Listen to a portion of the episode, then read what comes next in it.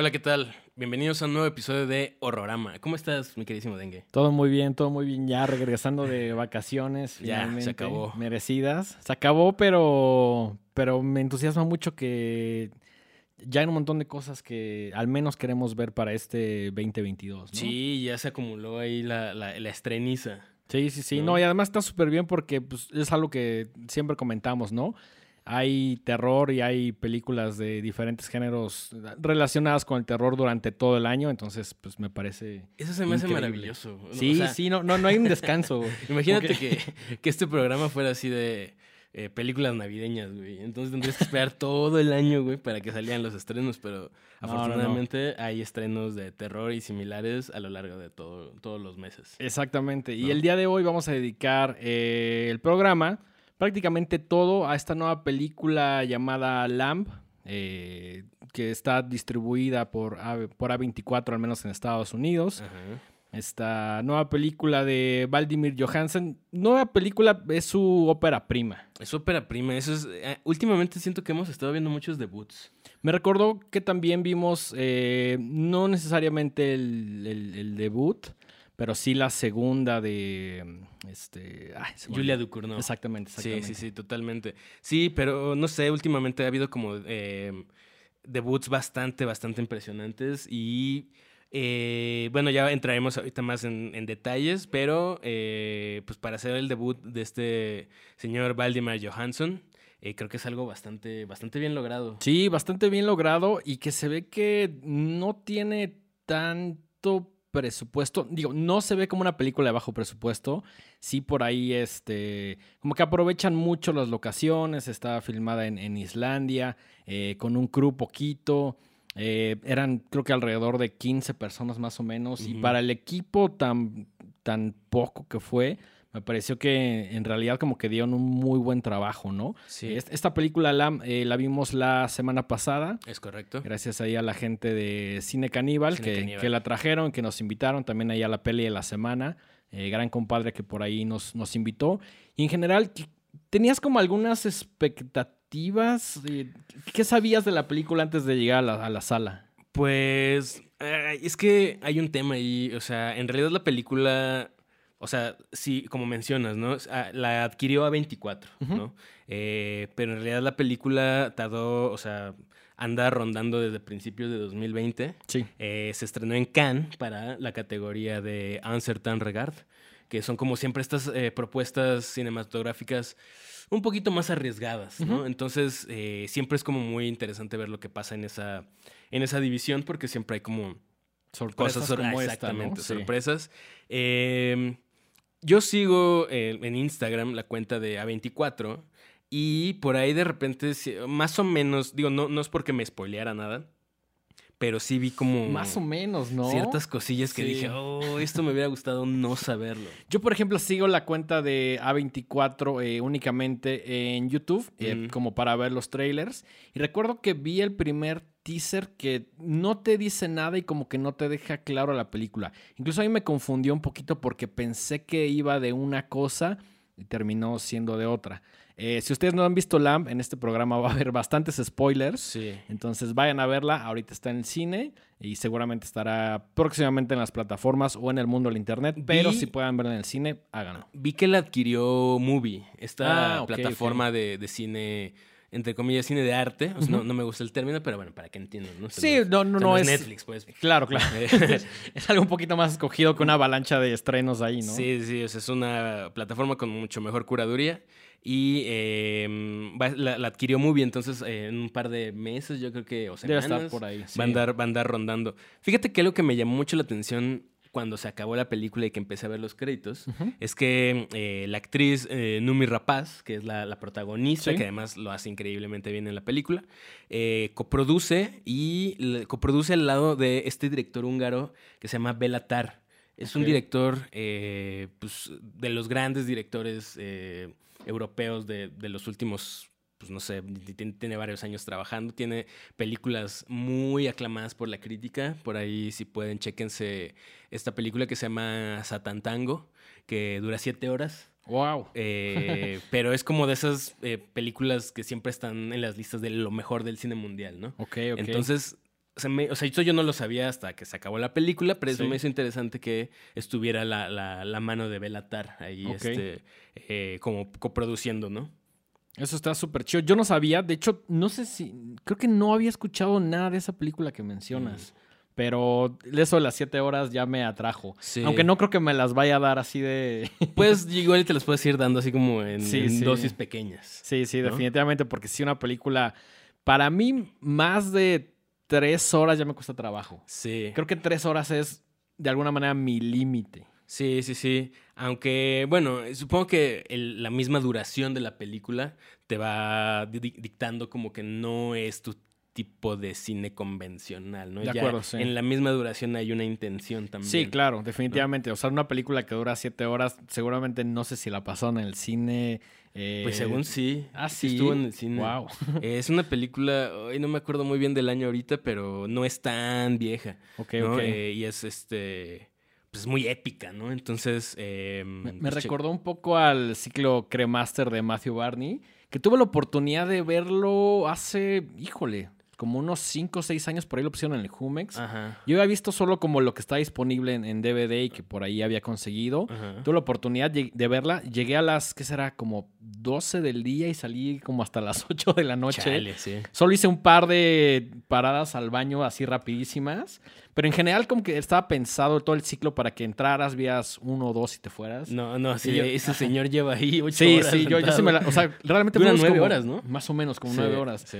Fuimos nada más como dos o tres que nos, que nos quedamos y sí fue una experiencia pues única, ¿no? Por Sí. suerte fue un sábado, tuve la oportunidad de verla y este... Si en algún momento vuelve a aparecer en otro museo, no dudo que la pongan como en otro cine, todo el ciclo, o a lo mejor solo como algunos capítulos de este ciclo, pero también vale muchísimo la pena. Pero ¿qué te parece si ya entramos de lleno de con, con sí. Lamb? Sí, sí, sí. Pues a ver, les vamos a platicar más o menos de qué va, porque sigue mucho Lamb y no sé qué, y Belatar, pero no decimos de qué trata. Eh, a grandes rasgos, es una pareja de granjeros que viven Sí. en Islandia, Islandia. en medio ahí de unas montañas. Medio de la nada, sí, Sí, sí, unas pasturas y valles y llanuras ahí bastante, bastante visualmente muy poéticas, ¿no? O sea, son... Muy, muy de Islandia, ¿no? Que Sí. también creo que, como que, ya lo comentaba, aprovecharon mucho la locación para... eh, tiene como cierta intención en la película, pero sí son paisajes, justo cuando te dicen así como Visit Islandia. sí. Así es el tipo de panoramas que te encuentras en videos de Sigur Ross, de Björk, de los shows, de lo que quieras, es ese tipo de Sí, sí, escenarios. si vamos a Islandia es lo que quiero ver, ¿no? Así Sí, de, claro. Quiero ver esas montañotas así. Es como si vas a Cancún y quieres ver así el mar cristalino. Es Eh, eso, es, exacto, es exacto, eso. exacto. Bueno, entonces, esta pareja de granjeros que se llaman eh, María e In- Ingevar o Ingrar, no, no, no recuerdo bien, es- no soy islandés, perdón. Sí, esta- estas pronunciaciones van a estar complicadas, entonces Sí. una disculpa para todos los que nos escuchan desde Islandia y dicen qué pedo con la pronunciación de estos güeyes. Perdón, amigos de Islandia. Eh, descubren que una de las ovejas, tienen, son, son granjeros y tienen como ahí su, su rebaño de ovejitas. Eh, de repente un día da luz a un ser eh, mitad cordero, mitad humano. Sí. O sea, es, es ¿Qué? muy. No es ningún secreto, eso no es ningún spoiler. O sea, un poquito sí, pero eso Viene- lo ves desde el los, principio. ajá, vienen incluso algunos trailers, tú me habías sí. dicho, está en la cuenta de A24, o sea, Sí, como que... Pero realmente no, o sea, para no mí... te se- prepara para todo lo que pasa después. No, y Esa me- es la premisa. Ajá, y me gusta que eso sucede durante la primera media hora, que también es como la construcción de los personajes, eh, te va situando en el lugar, de cómo es su día a día, eh, una vida muy, pues como de... Pues muy tranquila, ¿no? Sí, muy de granja, son Muy solo granja. prácticamente dos personas, muy pocos personajes, que es algo que también me gustó. Y yo, por ejemplo, no tenía ni idea, tuve la fortuna de no ver ningún spoiler entre grandes comillas. Entonces sí hay un momento en el cual se revela que es como mitad cordero, mitad humano, Humano, ¿no? Co- Como, como cordero de la cintura para arriba Sí. y humano de la cintura para abajo, ahí con un, con un brazo, y con, un- con uno y uno, ¿no? Sí, sí, sí, es como, o sea, no, no es simétrico, o sea, tiene un brazo humano y tiene un brazo de corderito, ¿no? Y, y cabeza de cordero. Es un híbrido ahí bastante interesante, Ajá. bastante bien hecho, ¿eh? O sea, Sí, sí, sí, sí, sí, sí. Eh, estaría bueno luego checar el making of. Seguramente va a haber como hay un featurette o algo así Sí. como sobre cómo hicieron a... O incluso a mí me gustaría ver cómo la conceptualizaron y todo a este, a este personaje sí. que eh, pues la pareja adopta y la, la, la empiezan a cuidar como si fuera su propia hija y la, la llaman, la, nombran Eida, que es como se llamaba el tiempo, o sea, un par de eh, actos más adelante, descubres que así se llamaba su hija que falleció. Su primera hija que ¿no? falleció porque Entonces, aparece ahí la, la tumba. Esto no sale al principio, sale como ya un poquito cerca del final, ¿no? Según yo es como la mitad. Más o, o sea, menos. como para que luego, luego entiendas que pues lo que están haciendo es como cubrir un espacio ahí que, que les dejó la pérdida de, de un hijo. Sí, ¿no? y de por qué sienten como tanto, bueno, como un apego especial a, este, a Aida, ¿no? Sí, y, y hasta aquí todo va, vamos a decir, normal. Una Eh, familia tradicional. Una familia tradicional. Eh, y las cosas empiezan a adquirir un tono bastante oscuro cuando pues empiezan a notar que, que los acecha la mamá biológica de este ser. ¿no? O sea, la, la- la oveja que parió a, a- a Eida eh, está todo el tiempo fuera de la casa, eh, balando, ¿no? Eh, todo sin- el tiempo sin parar y pues se empieza a volver como un- una tortura, ¿no? Y, y, pues es que de ahí, ahí ya te está hablando como de que hay una relación entre la crueldad y la superioridad del ser humano con Sí. los animales y yo soy más que tú porque soy humano, entonces yo decido qué hacer con tu descendencia, ¿no? O sea, no, no sé, igual eso tú me lo dirás más adelante, pero podría haber hasta un discursillo ahí medio en pro de los animales, no lo sé. ¿Lo sentiste algo así? Mm, sí, de alguna manera. Y de hecho, como que leí en entrevistas que, que justo le preguntaron a. La mayoría de las entrevistas que sí tuvo muchísima prensa, que fue lo que me impresionó. Hizo prensa en prácticamente todo el mundo. Incluso en México había como algunas entrevistas. Eh, donde estaban pues, básicamente Valdimir Johansen, que es el director, y la actriz, y la y mm, no, Nomi Rapaz, que son como el- director y la, y la, Actriz y la actriz principal. Y pues sí estaban diciendo que había como varias gente ahí que le encontraba como un discurso que comentas, ¿no? Como de superioridad, como de vegetarianismo, como de la relación, eh, un poquito en general, como del ser humano con la naturaleza y con los animales, que también juegan una parte importante dentro de esta película, ¿no? Em, entonces, bueno, la, la- la mamá, eh, que se llama María, decide tomar cartas en el asunto. No les vamos a decir exactamente qué es lo que pasa. Creo que eso no es necesario. como Sí, no, no, no es, no es tan Eh, necesario. y al mismo tiempo, conforme van pasando estas cosas, llega un personaje bastante complicado, bastante complejo, que es el, el hermano de. Pues del, del, del, del hombre, ¿no? Del hombre Sí, de la- del de la- esposo. del esposo, exactamente. Y se llama Petur. Ah, no, Petur. ¿Petur es el hermano? Según yo, Petur es el hermano. Bueno, los nombres no son tan importantes, no son medio complicados. Sí, sí, sí, sí. El punto es que llega el hermano del esposo y se nota que pues no es, o sea, luego, luego, eh, como que luego lo te dan a entender que Que es un vagales. es un vagales, Es un ahí, vagales, sin oficio ajá. ni beneficio, Sí. que te- anda en problemas. Que tenía su banda como en los 80, 80s, 90. pero es un fracasadazo que no Es- hizo ajá. nada. O no sea, como que es- dinero. Como que es un trotamundos ahí que Sí. nada más llega a casa de alguien, se queda un rato y luego así se lo va de casa en casa, como que no se dedica a nada realmente. Se ve en la película que le caga hacer como las tareas caseras, como ayudar. Entonces, eh, también personaje importante del cual no sabemos si ya había como antecedentes de una relación o de interés amoroso por el personaje de, de María, ¿no? Fíjate es- que yo no lo había pensado así. Yo creo que es uno de estos personas que, como le decimos aquí en México, un, el todas mías. Ah, sí. Y, y entonces, o sea, es interesante tu lectura, pero yo dije, ah, seguramente pues, anda como diciendo, ah, pues ahorita no hay nadie aquí, Da, da- estoy ajá. solo, entonces Da pues, más esa. le sí. voy a tirar la onda a la esposa de mi hermano, ¿no? Y- Casual, digo. Casual, ¿no?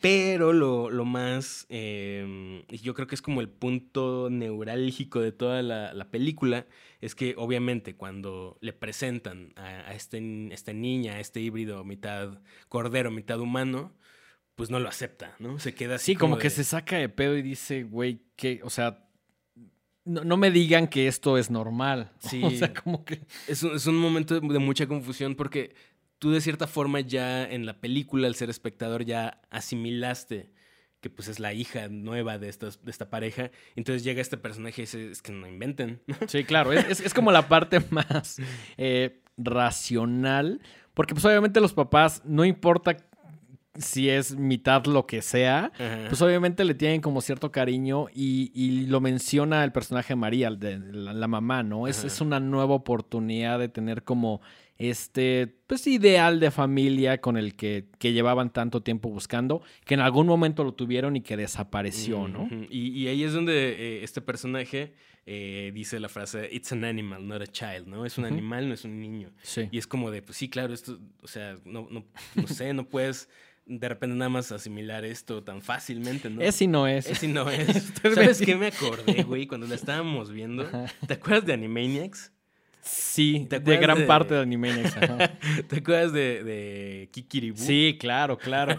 Sí, claro, que tenían su cancioncita y decían como no es humano, no es gallina, es Eh, eh, Kikiribú, ¿no? Sí, sí, si no se acuerdan, es una Animaniacs es una caricatura de los noventas eh, y eran varios segmentos, varios sketches que lo que duraba la media hora del programa y había uno bastante surrealista donde había un gallo enorme que se hacía pasar por alguna persona o algún personaje Sí, algún histórico. humano, algún oficio ahí. ajá. y todo mundo se lo compraba. ¿no? O sea, Sí, to- sí, o sea, sí. el gallo actuaba como gallo, ni siquiera hablaba, nada más se no. movía como gallo y comía así. Pero tenía como una, como, no sé cómo decirlo, como una, no sé si personalidad, pero bueno, hacía algo humano. Ajá. Y todo el mundo como que se la compraba, como que Y nadie... siempre había alguien que decía, es que no, no puedo creer que no se den cuenta que no es una persona, es un gallo, ¿no? Bueno, en, en la película es el hermano que dice así de, Sí. este es el gallo, no es el gallo, pero bueno, es el cordero y que dice como, güey, ¿qué pedo?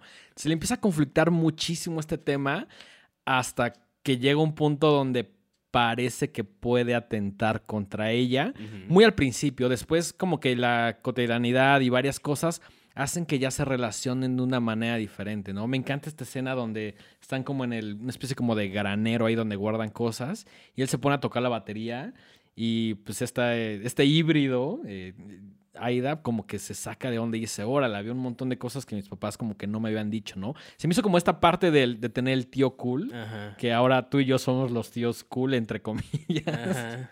Y este, y, y- entre y- comillas. y- ajá, entre comillas, y le quieres enseñar como pues, todas las cosas chidas a tu sobrino, sobrino, sobrine, ¿no? O sea, como que eso está padre. ¿Y qué sucede después? Después de esto, eh, empieza a ver ahí como pues varios, varias viñetas donde entre que el, el hermano no la acepta, eh, a pesar de que pues esta, esta pareja ya le dijo, güey, es nuestra, nuestra, nuevo, nuestro- el nuevo sinónimo de nuestra felicidad. Sí, ¿no? claro. O sea, Ujú. Sí se convierte en eso. Sí, sí, sí.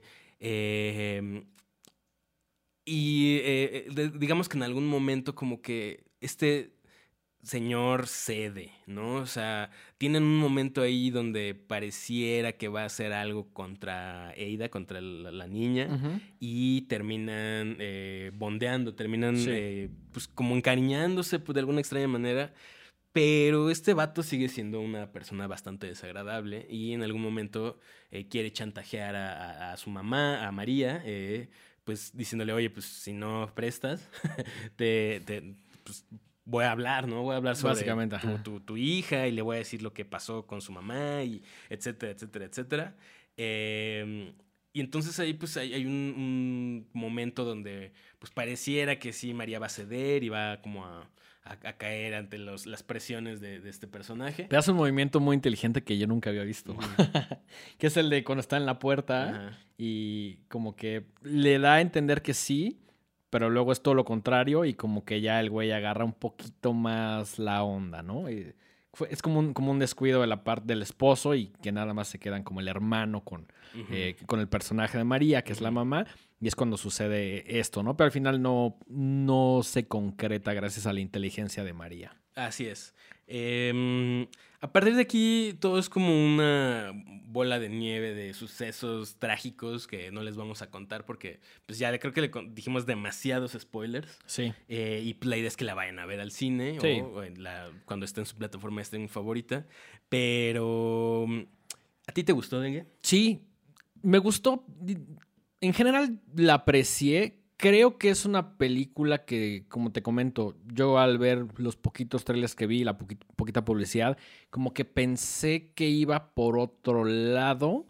Eh, por ahí había escuchado algún comentario de, de Valdimir, el, el director, que decía, si ustedes esperan una película de terror, se van a decepcionar. Y yo esperaba una película de terror y no me decepcioné. No es exactamente una película de terror, aunque sí tiene como estos elementos medio fantásticos. Exacto. Eh, Creo que tiene los suficientes elementos what the fuck, así como para que Sí. digas, ok, esto puede, eh, entra, o sea, no- nos llamó la atención. ¿no? Sí, Tal claro. Así que por eso estamos hablando de ella. o sea, ¿no? definitivamente está en, en el universo horrorama. Ajá. O sea, no, no es una película que digas como, no, pues, o sea, a pesar de que trata otras temáticas un poquito más complejas que no tienen estrictamente que ver con el terror, pues sí, de alguna manera la podemos incluir dentro de nuestra selección de películas de horrorama. ¿no? Sí, y, y fíjate que al final, para mí sí habla de, de un tipo de terror, ¿no? O sea, habla Sí. del terror de perder a un hijo, del terror eh, a lo desconocido. A, a esto me refiero porque de repente, a pesar de que estos paisajes son eh, donde está situada toda la película, son como muy hermosos y muy... Como muy ¿no? amplios. Muy amplios. Ajá. Estás en medio de la nada, ¿no? Sí. Y, y de hecho ahí te lo, te lo dejan ver, ¿no? O sea, para que una persona llegue como de una granja a otra, es lejísimo. Sí, ¿no? tiene que caminar muchísimo o de plano irse en coche en caminos que son de horas. Terracería, ¿no? O sea, son, es un tema muy rural. Sí, lo cual, súper, de, de entrada, pues lo, lo ubica como dentro del terreno del folk, ¿no? Eh, se vuelve como una, una fábula medio folk. Sí, que también de alguna manera me recordó a esta película que hablamos y que nos gusta mucho, eh, The Witch.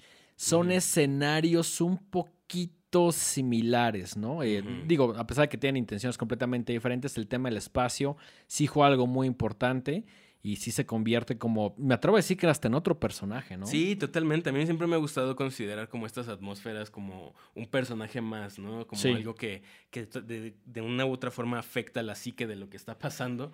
Y, y- y entonces te habla como de no sabes qué hay afuera y no sabes qué onda porque estás como aislado del mundo. Entonces eso también te va trastornando de alguna manera, ¿no? Entonces creo que hablar como de los espacios como algo terrorífico o, o potencialmente terrorífico es, es muy válido. Sí, pero y co- como, como comentas, es una película que tiene que ver con la pérdida, que tiene que ver con poner todas tus esperanzas, todo tu amor en, en, en- en seres queridos y que al final eh, el resultado no sea el, que esperas porque pues, es- el, el mundo en el que vivimos no funciona así, ¿no? Las cosas no salen perfectas por más que quieras planearlas, por más que lleves una vida rutinaria. Eh, algo que me gustó de estos personajes es que sí son como muy clavados en su chamba y como no tienen nada más que hacer, o sea, creo que solo hay un momento en la película donde los ves como distraerse de su labor diaria, ¿no? Que es cuando están viendo como este partido que supongo que en Islandia es muy popular de el mm, ¿cómo se llama? El handball.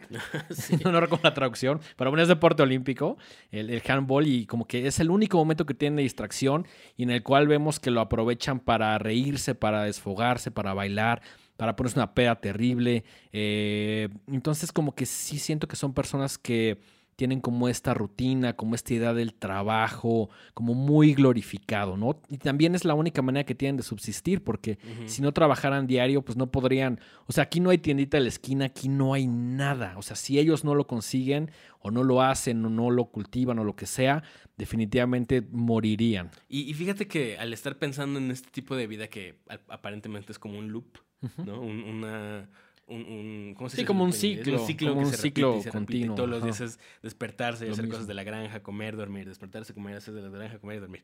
Eh, pues yo creo que el estar pensando en la pérdida de tu hijo en este, en este loop, en este, en este ciclo interminable, debe ser muy tortuoso. Sí, ¿no? y, y que de hecho es algo que yo sentí, no sé si tú o hasta qué punto, que es algo con lo que el personaje específicamente de María, la madre, eh, desde que empieza la película hasta el final dura, ¿no? Como que ya se siente este mood. Más de que la- digan que las, gente, las personas de Islandia son como muy tranquilas y puedan tener una personalidad pues muy diferente a la de cualquier otra persona del, del país, como que ella siempre tiene como, como esta idea en la mente, que a lo mejor no es tan explícita, pero sí se nota como en sus movimientos, como que no se, le- no se le ve una persona muy alegre, muy expresiva, como que todavía está lidiando con la muerte de su primer hijo, Sí, ¿no? claro. Y, y tiene como este espacio cuando nace el, el- el híbrido, cuando nace la, la hija, eh, mi- mitad eh, lama, mitad humana, que ahí como que de pronto empieza a recuperar una vez más la esperanza. Ya lo menciona, ¿no? Es, es, es una nueva oportunidad, es como una nueva vida para, pa- específicamente para ella y para su familia. Fíjate que es- eso que mencionas me gusta mucho porque siento que el, un guion muy promedio, lo que hubiera hecho primero hubiera sido enfrentar a la mamá y al papá, ¿no? Pero así los dos luego, luego lo aceptan. Y, se empieza una, relación muy bonita entre los tres. Sí. Y, de alguna manera como que sabes que, digo, el, híbrido sí te puede sacar un poco de onda el personaje de, Aida, pero también eh, los ves haciendo como actividades y lo humanizan de cierta manera que logras como empatizar y dices como, ay, pues a lo mejor no es tan mal que lo tengan y que lo cuiden, ¿no? O sea, dentro de ese como microuniverso es hasta cierto punto coherente eh, y, eso es algo que, que, me gustó bastante, ¿no? Y lo que mencionas un poquito como del guion, es una película que también leí en una entrevista con, con Valdimir, el director, que tiene a propósito muy pocos diálogos. Y él decía, quiero que conozcan a los personajes a través del silencio, ¿no? Que es algo que es una idea que a mí me encantó. Porque generalmente hay películas que vemos donde hay muchos diálogos, no hay tanta acción. Eh, en esta tampoco hay tanta acción, salvo en, en algunos momentos muy específicos, pero sí la película es muy silenciosa y obviamente esto da paso a tener un, gran score, ¿no? Sí. Que fue otra de las cosas que me gustaron muchísimo. Por ahí tengo pendiente escucharlo como ya un poquito más a conciencia. Mm. Pero sí es de estos puntos muy fuertes de la, de la película, ¿no? Seguramente por ahí saldrá en vinilo en alguna edición muy chingona que intentaré comprar. Pero sí, creo que es de, estos puntos fuertes de, de la película, ¿no? Y también eh, comparaba el tema de los diálogos y del silencio en los personajes con los animales que también aparecen y que de alguna manera eh, los relaciona, ¿no? Como que los quiere poner al mismo nivel. Los animales obviamente no hablan, o al menos en esta película no. Pero son muy eh, expresivos. Sí, y, al igual que los, que, los protagonistas, o al menos los pocos personajes que vemos, que principalmente es como la familia y, el hermano, si se le quiere incluir, ¿no? Entonces, esta idea de ponerlos humanos al mismo nivel que los animales y hasta cierto punto los animales que se ve con el caso de Aida al, al nivel de los humanos es un algo que no se ve en muchas películas, ¿no? También fue otras cosas que, me gustó bastante. Eh, fíjate que yo leí que mucha gente se quejó pero bueno, esto pasa muy seguido, ¿no? sí, también está padre que hay opiniones divididas. Sí, sí, sí. Y, se quejaron de que era muy lenta y muy contemplativa. Pero mm. como les hemos dicho anteriormente, pues no todo el cine es para todos, ¿no? O sea, y esto se lo digo sin el menor aire de superioridad, ¿no? O sea, no porque nosotros veamos otro tipo de cine más elevado, lo que sea, sino que más bien a mí me gustan esas películas donde todo es muy lento, donde todo es muy de estar viendo como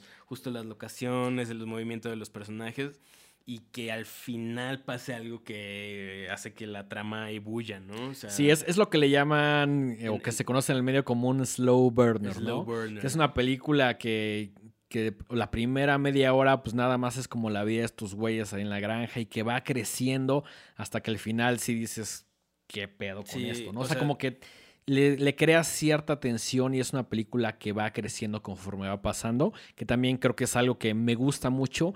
Sí, iba a decir si lo sabes, pero la realidad es que no, es, un, es una buena sorpresa. También hay películas que se mantienen dentro de este mismo mood y como que nunca acaban de, de sorprender y que también son buenas películas, pero en este caso como que sí crece y te va llevando poco a poco hasta el final, que sí es una cosa ya ahí bastante loca, ustedes la, la, verán. Eh, ¿Qué te pareció el final? Fíjate que me gustó, me gustó bastante, ¿no? O sea, eh, a pesar de de toda la loquera que es desde la, trama, ¿no? Y los últimos minutos que son así como de, ah, o sea, el, gran, la gran revelación, es, mucho estrés. Sí, sí. Eh, la película mantiene un tono toda la película, o sea, todo el, tiempo que dura, ¿no? Y eso se me hace bastante rescatable. O sea, si ustedes estaban esperando como ver una película de terror convencional con sustos y con un, no sé, como un monstruo, un asesino, un algo ahí acechando todo el tiempo. Busquen otra no lo van a encontrar aquí. Quizás es momento de regresar a ver The Thing, la de Carpenter, obviamente. Sí, sí, sí. Pero si les gustan este tipo de películas como eh, un poquito más contemplativas, donde pues tienes que estar como en un mood muy especial, como para soportar que sean lentas, que sean como la trama se va desenvolviendo muy lentamente, pues yo creo que eh, este es el tipo de películas que podrían llegarles a, gustar. Em, ¿Encontraste ahí paralelismos con, alguna otra película? Yo, yo tengo ahí unas, unos apuntes. Yo saliendo del cine, y te lo dije, como que la primer conexión, a lo mejor es la más obvia, pero me recordó un poquito a lo que sucede en la, no sé si decirlo como segunda mitad de Eraserhead, ¿no? Que tienen como este hijo que parece como un dinosaurio y que está como envuelto en una película que es blanco y negro y que es todavía mucho más lenta que Lamb. Eh, seguramente Eraserhead es un clásico que ustedes vieron, si no, se la recomendamos bastante. No pasa nada si no la vieron, eh, está, está por ahí, es muy recomendada. Me recordó como un poquito como esa relación.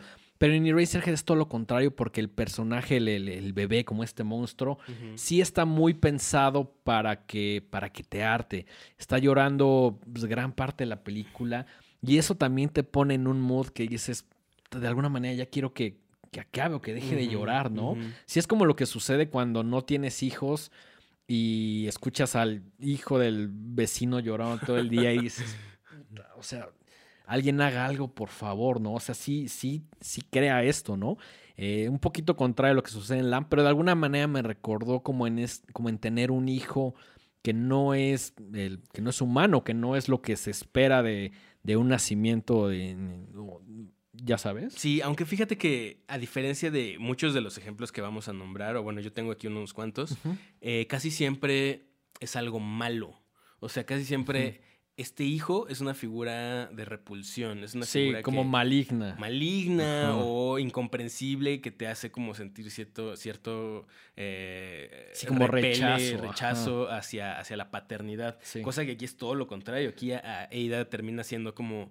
O sea, a, a mí se me hizo muy encantadora. O sea, Ujú. la neta es que nunca habla, no dice nada, pero cómo se mueve. Sí, sus gestos, el, cómo la ves eh, de alguna manera como descubriendo el, el mundo, ¿no? ¿Qué es lo que sucede con cualquier niño y que es algo impresionante, ¿no?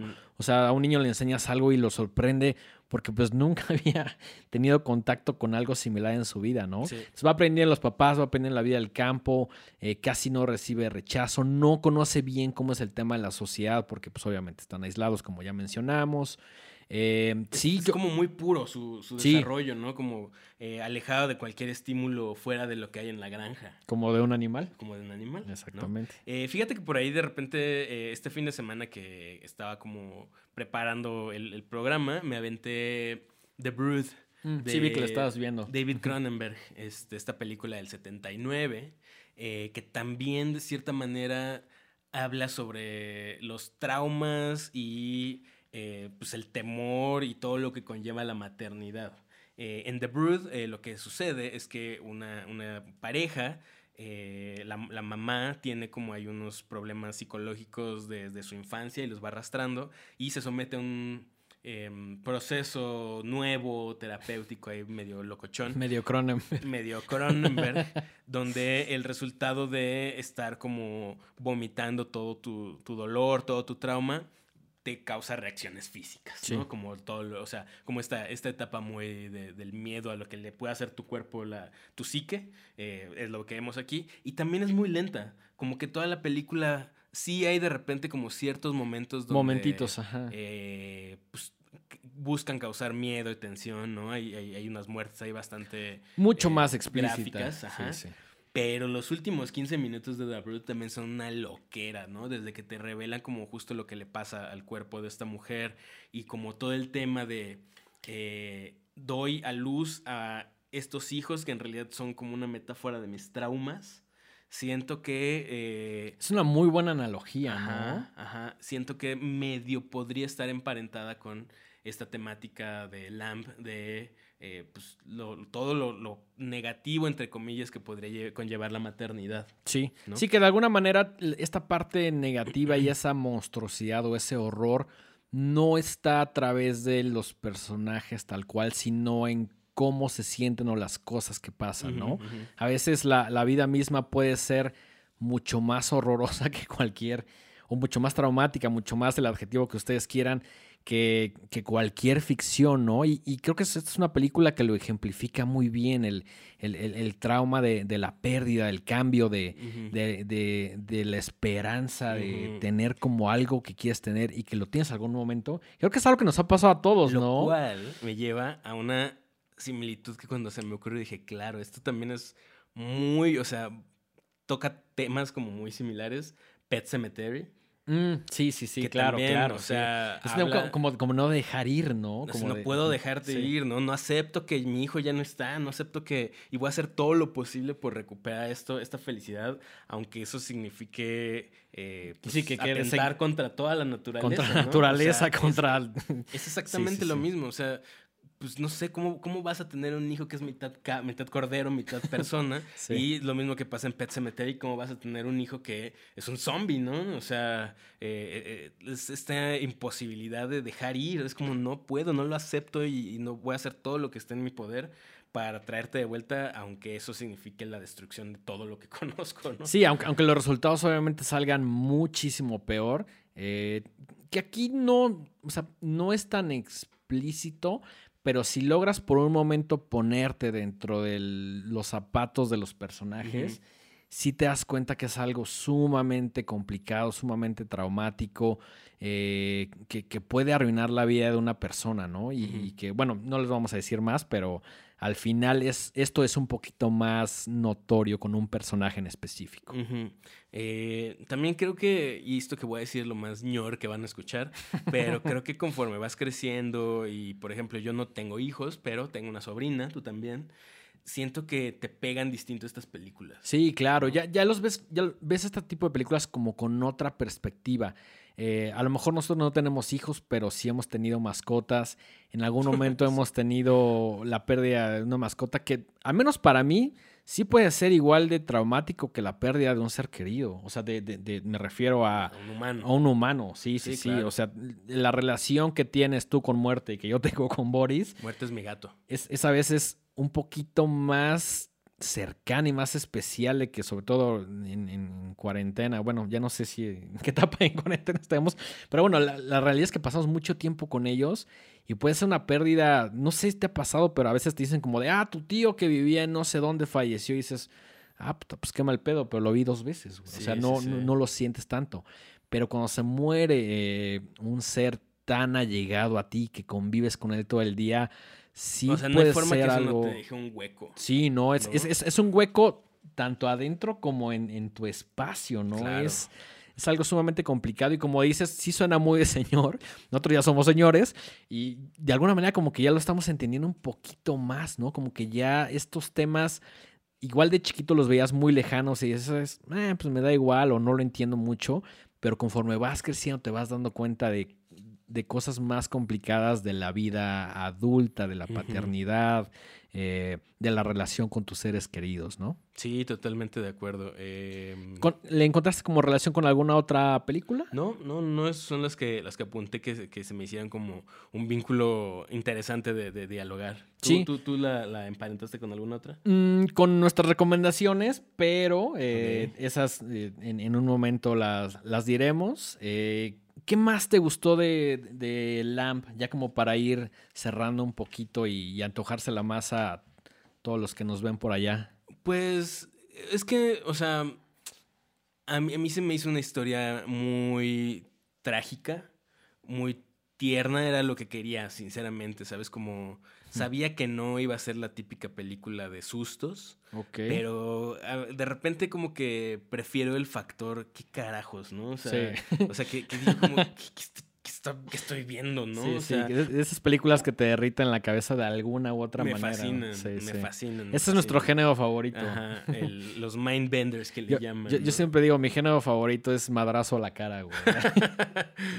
el tipo de películas que nos gustan, para bien o para mal. Y esta, aunque no es muy complicada, aunque no te deja como eh, esta sensación de disgusto que luego suelen dejar. Por ejemplo, eh, eh, Eraserhead te deja muy afectado. incluso, o sea, yo recuerdo la primera vez que vi Eraserhead y de alguna manera ya quería que terminara. O sea, como que estaba... Es una experiencia agradable. estaba disfrutando ciertas cosas, pero también por otro, lado, por otro lado estaba diciendo, no mames, ¿qué es esto? O sea, y yo la vi cuando tenía como alrededor de 15 años. No estaba, estaba como a la mitad, ¿no? Ni tan grande ni tan chico. Y sí fue una experiencia bastante extraña, al menos la primera vez. Después como que ya eh, encuentras un mejor contexto y vas aprendiendo más de la película y empiezas a apreciar otras cosas. Pero creo que el, primer encuentro con Eraserhead sí es una experiencia muy complicada que estoy seguro que más de uno le puso pausa y dijo, no voy a seguir viendo esta basura, ¿no? Sí, totalmente de acuerdo. Entonces, bueno, si quieren una película hasta cierto punto conmovedora, pero difícil. O sea, no, no es tan fácil que te identifiques, sino tienes que ahí como poner algo de tu parte para sentir esta, eh, pues no sé, esta cercanía con los Sí. personajes. Y que además está increíblemente filmada. La película es hermosa, la película es hermosa, chidas. sí. O sea, Noomi Rapaz lo hace increíble, todos los personajes lo hacen bastante bien. Pues creo que. Y, y que al final les deje un. O sea, que los últimos 15 minutos son así como de. Fuck. Eh, Ajá, siento que el, el final mm, no es, bueno, para mí sí fue un poco sorpresivo, pero de una buena manera. Y he escuchado comentarios, obviamente hay, hay comentarios buenos y malos como en todas las películas, gente que le gustó, gente que no. Eh, hubo gente que dijo que el final nada más no le cuajó.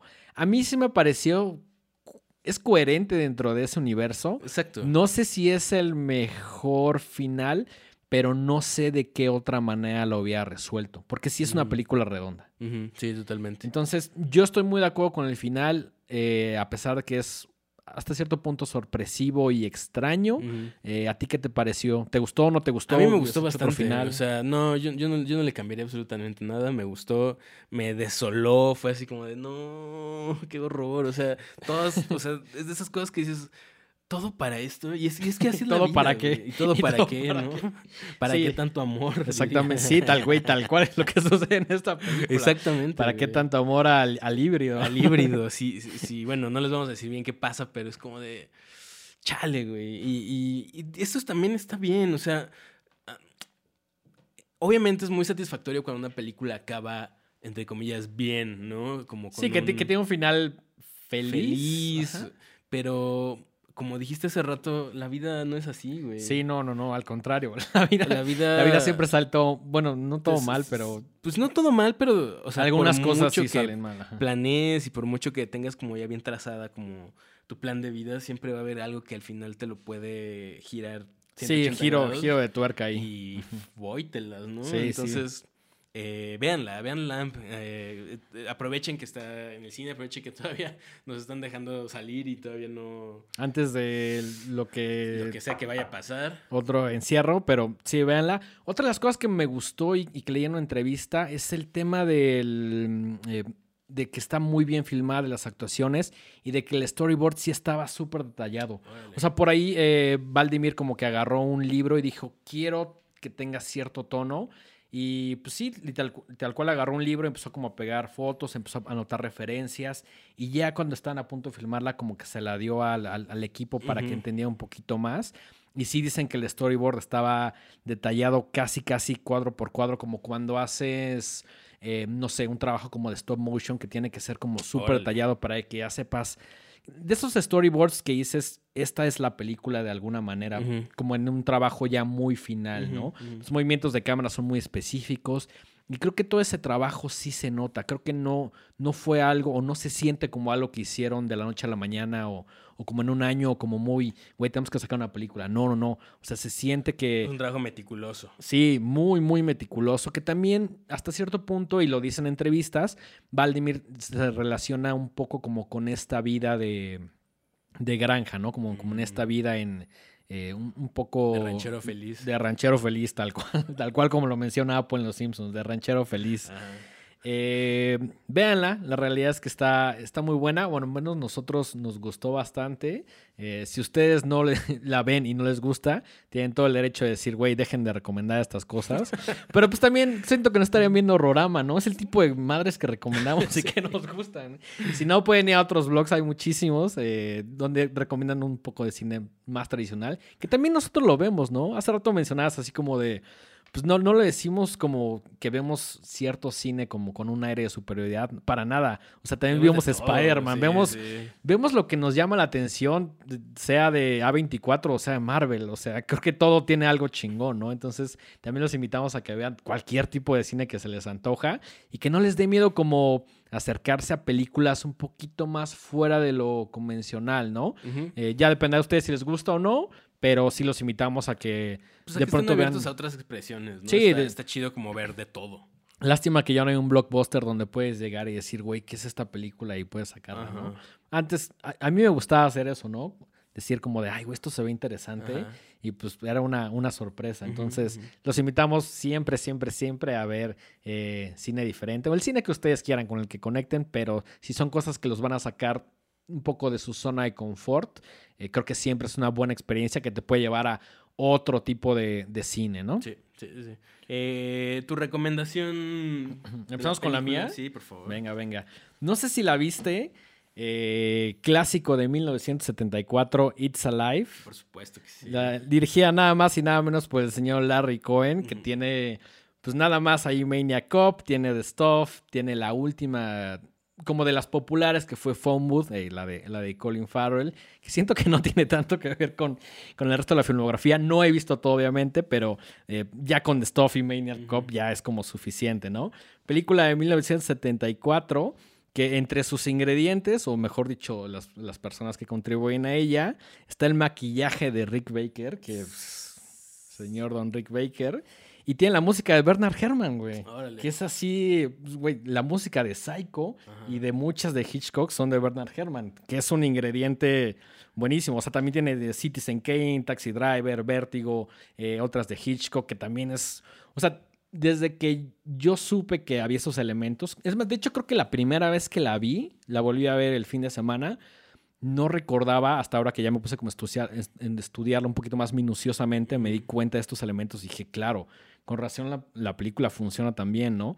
Y pues ahí es la historia de, igual como de una familia, eh, de Frank y Leonor, que son padres que ya tienen un hijo y tienen como el segundo y de alguna manera eh, este segundo como que es, no te lo explican tal cual, pero es como una suerte de monstruo. Entonces la película se vuelve, por ridículo que suene, como un bebé medio asesino, medio slasher, que una de las cosas que más me gustó de esta película y que sí es muy como de la época de Jaws, es que no te muestran al, al, al, bebé tal cual, ¿no? Algo que me pareció impresionante es que en algún momento el director Larry Cohen como que agarró y dijo, no quiero que salga nunca. Uh -huh. O sea, quiero que solo viva como en tu uh -huh, mente, ¿no? Uh -huh. Después se dio cuenta de que esto era muy complicado y tenía como ciertos riesgos. Llega con Rick Baker y le dice, oye, aviéntate algo por ahí para ver si me gusta y ay, un alguito ahí. El, trabajo de Rick Baker. Sí, Rick Baker, maestro de maestros. Es como que eh, Baker agarra y dice, va, pues ahí te va como un propsito a ver si te gusta.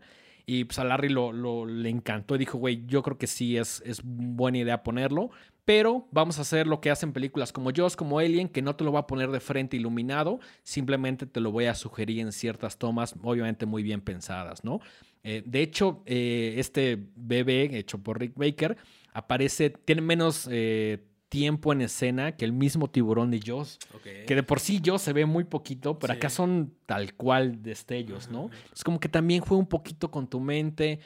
Eh, parecería como una película ridícula, pero no. O sea, sí, por, por, más surrealista, por más extraño que parezca la idea del, bebé asesino, la tratan de una manera muy bien, las actuaciones están perfectas, eh, la trama no es lo más compleja, pero también es como algo que va creciendo. Eh, en general creo que me, gusta mucho esta película, está situada en Los Ángeles. Eh, no les quiero contar un poquito como el, final o tanto de qué va, pero bueno, eh, nace el bebé, mata a los doctores y de alguna manera como que desaparece, ¿no? Y por ahí incluso los papás como que están tratando y a la vez no de buscarlo. Eh, el bebé empieza a matar y es cuando la policía y el gobierno como que ya se ve un poquito más involucrado y como que ya lo están buscando. Al principio me gusta mucho como la dualidad que tiene el personaje de Frank, que es el, papá, y hasta cierto punto creo que la película habla mucho sobre él, eh, sobre este tema de... Al principio como que lo, como que lo rechaza sin haberlo visto, no solo por eh, lo que ve de los asesinatos, dice como que lo condena y dice, sí, estoy a favor de que, de que acaben con esa cosa, no quiero que tengan nada que ver conmigo, empieza a afectar a su trabajo, empieza a afectar obviamente a su vida personal, y después como que tiene este cambio de chip donde dice, no, no, no, a ver, momento, es, es, es un ser humano, Est estudienlo, pero no lo maten, ¿no? Uh -huh. Entonces, eh, es, es, una película bastante interesante. Tiene una escena que también puede parecer absurda, pero me encanta, que es al principio donde el bebé como que ve un, un, un camión de Carnation, tal cual de, la leche, y como que sacaba las leches y mata al, al- al güey que las va a entregar. Y en algún momento como que la leche se combina con la sangre y es una onda ahí medio eh, yalo bastante interesante y, y que sí lo, lo retoma como ese tipo de películas. Eh, me gusta muchísimo. ¿La, la viste? Sí. Sí, sí, sí, la vi hace mucho, pero sí la vi, Sí. claro. Sí, sí. Es, es bastante buena, está por ahí en, en- Creo que no sé si está en ninguna plataforma. es- yo la vi por ahí en, en Industrias Corsario. eh, por ahí la pueden ver en, en- internet. Y pues esa es, es mi recomendación. Vamos con la tuya, Mike. Sí, yo, yo la cagué un poquito porque eh, quería hablar de The Brood y la mencioné antes, pero esa es mi recomendación, eh, así que se aguantan. Em, The Brood es una película de 1979 de David Cronenberg. Eh, David Cronenberg es uno de mis directores favoritos. Em, no había visto The Brood, curiosamente, o sea, creo que he visto casi todas. Yo no la tengo tan fresca, ¿eh? O sea, hubo un momento en que sí dije como quiero ver las más populares de Cronenberg y Vida Brood, eh, pero no, no la, la realidad es que no la tengo fresca, entonces véndemela de nuevo. Pues es que siento que no es de las más populares. Siento que, por ejemplo, es más popular Scanners. Sí. O, bueno, obviamente, Crash. Crash. ¿Dirías que Este, Crash es la más popular de Cronenberg? Yo Pues siento creo que, sí, ¿no? ahí se va con The Fly, Sí. que pues, es un remake, pero. Y bueno, y, Pero qué Crash remake, Es una adaptación. este. Y The Brood, siento que es como de esas películas donde apenas estaba como subiéndole ahí el. el, el- Es como pisándole el pisándole el acelerador, acelerador al tema del body horror. Eh, no es abur no es una película aburrida, Pero, sí es lenta sí, y sí. tarda en agarrar. De hecho, como que no, o sea, las actuaciones se sienten muy de la época. O sea, siento que tienen, había una forma de actuar en los 70s, Ujú. que es- ¿Esta es 70 o 80? 79. Ok, ok. Ajá. Eh, donde se nos, hay como cierta falsedad en cómo expresan los Como, diálogos. como muy... como muy ensayado. Como muy de alguna manera. ser. Y si es algo muy del cine de los Ajá, 70 ajá, ajá. en la mayoría de las películas. Como, como que este estilo no estaba mal visto, al contrario, ¿no? Que fuera tan exagerado. Y creo que es algo que sucede como de los 70 para atrás, específicamente como en las películas más clásicas. Que sí se veía como muy falsa la actuación y ya a partir de los 80 como que le intentan, sobre todo en los 90 como volver un poquito más natural dentro de lo natural, Más que, casual. más casual que puede ser que te estén filmando y tengas que Sí, decir claro, un claro, diálogo que ya te prepararon, ¿no? Sí. em, y entonces como que dije, bueno, a ver, me voy a esperar porque pues es Cronenberg, ¿no? O Sí, claro. Algo, algo ahí va, va a conectar de repente todo, ¿no? Y pues, por eso está... Es, es como de las mejores de, de su primera época. Y entonces la, la historia va justo como les decía, ¿no? Es una familia que está, eh, el, el papá está eh, a cargo de la hija porque la mamá está en una especie de retiro donde le están haciendo un em, procedimiento, Tratamiento y... tratamiento ahí medio alternativo, locochón, que se llama Psicoplasmatics. Ok, no recordaba esa parte. Ajá. Y pues obviamente empiezan a pasar cosas raras, ¿no? Eh, y muy al principio te das cuenta que hay como un asesinato perpetrado por una figura ahí rarísima, como una especie de nano. Y eso es, ahí es donde dices como de, "Ay, lo- ¿qué, es esto? Ese no?". es el primer golpe, güey. Que eso me recuerda muchísimo a esta película también eh, de Nicholas Roeg que se llama Don't Look Now, Ok, eh, protagonizada por Donald Sutherland. ok, ok. Peliculón también loquísimo, loquísimo. ¿Qué tendrá como 10 años? No, manches, no, no, no, esa tiene como 40 años. No mames. Sí, Ah, pero es que le estaba con... eh, Confundí al director. Nicolas Winding Refn con... Ah, no, no, no, Nicholas Roeg. Ok, ok, ok, ok. Sí, sí, sí. No, y, y Donald Sutherland es el papá de Kiefer Sutherland. Ok. Ajá. eh, pero bueno, el, el- el punto es que también en, en Don't Look Now hay un este asesino que es como un niño disfrazado de, de- con un este rompevientos. Bueno, no, como un eh, Un hoodie ahí. Sí, como eh, para la lluvia, ¿cómo se llama? Un, Ah, este, sí, sí, sí, un, un- un impermeable. Un impermeable. Gracias, gracias, gracias, gracias. Un impermeable rojo y nunca lo ves. Y es- saca mucho de onda que pues, ese niño ahí chiquito Sí, sí, sí, matando. sí. Y aquí pasa lo mismo, ¿no? Hay como estos, eh, pues especie de niños, pero, o sea, muy brevemente te, te muestran así como sus caras y se ven como medio deformes. Sí, como que no te lo ponen tal No, cual, no, no, no. te dan una idea, que es algo muy... Bueno, Cronenberg a veces hace eso, pero también a veces es muy explícito. A veces sí Ujú. te lo muestra tal cual, ¿no? Sí. Y entonces, pues obviamente eh, es- el, el papá empieza a investigar, se da cuenta que la niña trae este, como laceraciones en la espalda, piensa que la- los está haciendo su mamá porque obviamente se la lleva en los fines de semana para que esté con ella, quiere demandar al, al psicólogo que al parecer es como toda una eminencia dentro de los métodos experimentales y lo quiere demandar porque pues dice es que tus procedimientos le están causando daño a mi esposa y a mi hija. Sí. ¿no? Eh, entonces ahí empiezan a desenmarañarse como una serie de cosas como para pues, adivinar qué es lo que está pasando, ¿no? ¿Quién está matando a la gente? ¿Por qué está pasando? Eh, ¿qué, qué son estos entes, ¿no? Que andan por ahí. Em, y entonces lentas, lentas, te van a ir soltando la información poco a poco, poco a poco. Y el reveal es maravilloso. El reveal se me cayó a la quijada. Hay, una- hay específicamente una escena hermosísima donde la- no, les voy, no les voy a decir exactamente qué pasa, pero es un frame donde está la, la mamá, que además es una actriz cuyo nombre ahorita no recuerdo, muy guapa, y, y se levanta el camisón y hay algo ahí raro. Esa escena es maravillosa. Algo ahí muy Cronenberg. Algo ahí muy Cronenberg. De hecho, eh, un poco antes de que pase eso, el, el- el papá va a, a- a entrevistarse con otro señor que eh, está buscando también demandar porque dice, es que esto, lo, lo que el Sí, lo que procedimiento tú viviste, ajá. eh, me, me causó daños a mí también, mira, y se quita como una bufanda y trae unas cosas aquí locas en la, en la garganta. Y, y es eso, es que se supone que todos tus traumas los estás somatizando. Somatizando, exacto. ¿no? Entonces, a la mamá se le pasó la somatización y Le pasaron las se cucharadas. le pasaron las cucharadas de y- somatización. Y entonces, pues pasa esto que transcurre en los últimos 15 minutos. No les voy a decir qué es para que la vean.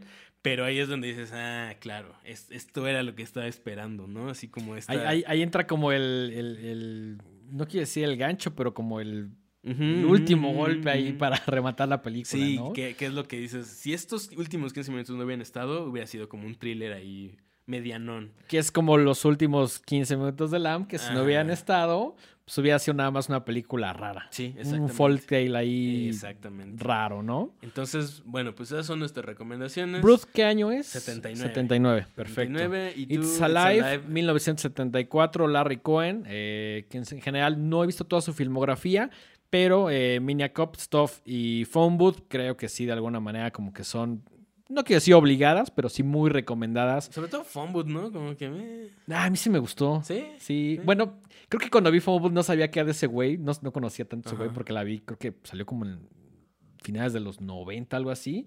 Y dije, ah, está buena, me pareció original la idea de que todo transcurriera dentro de una Sí. cabina. Creo que no había visto algo similar. A lo mejor existe. Pero, ¿De qué año es? Híjole, mm, calculo que va a ser como mm, finales de los 90, principios de los 2000, Claro. más o menos. Pero sí, me, me pareció una buena película.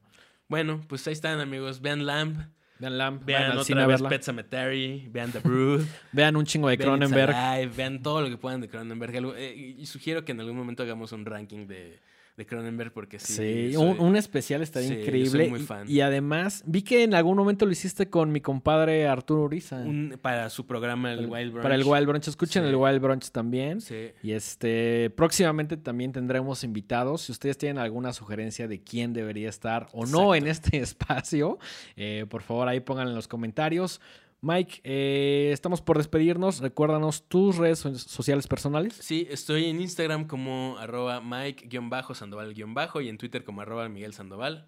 ¿Y tú, Denguito? Yo estoy como arroba el dengue ahí en Twitter y en Instagram. Cualquier queja, comentario, sugerencia. A veces subimos lo que estamos viendo. Y recuérdanos la cuenta de este programa. Estamos en Instagram como arroba los horrorama y si buscan horrorama en su plataforma de streaming o YouTube de preferencia, también van a llegar a todos nuestros capítulos. Eh, y pues ya, creo que eso es todo. Creo que es todo por hoy. Mi hermano, muchísimas gracias. Nos Cuídense vemos mucho. prontito. Chao.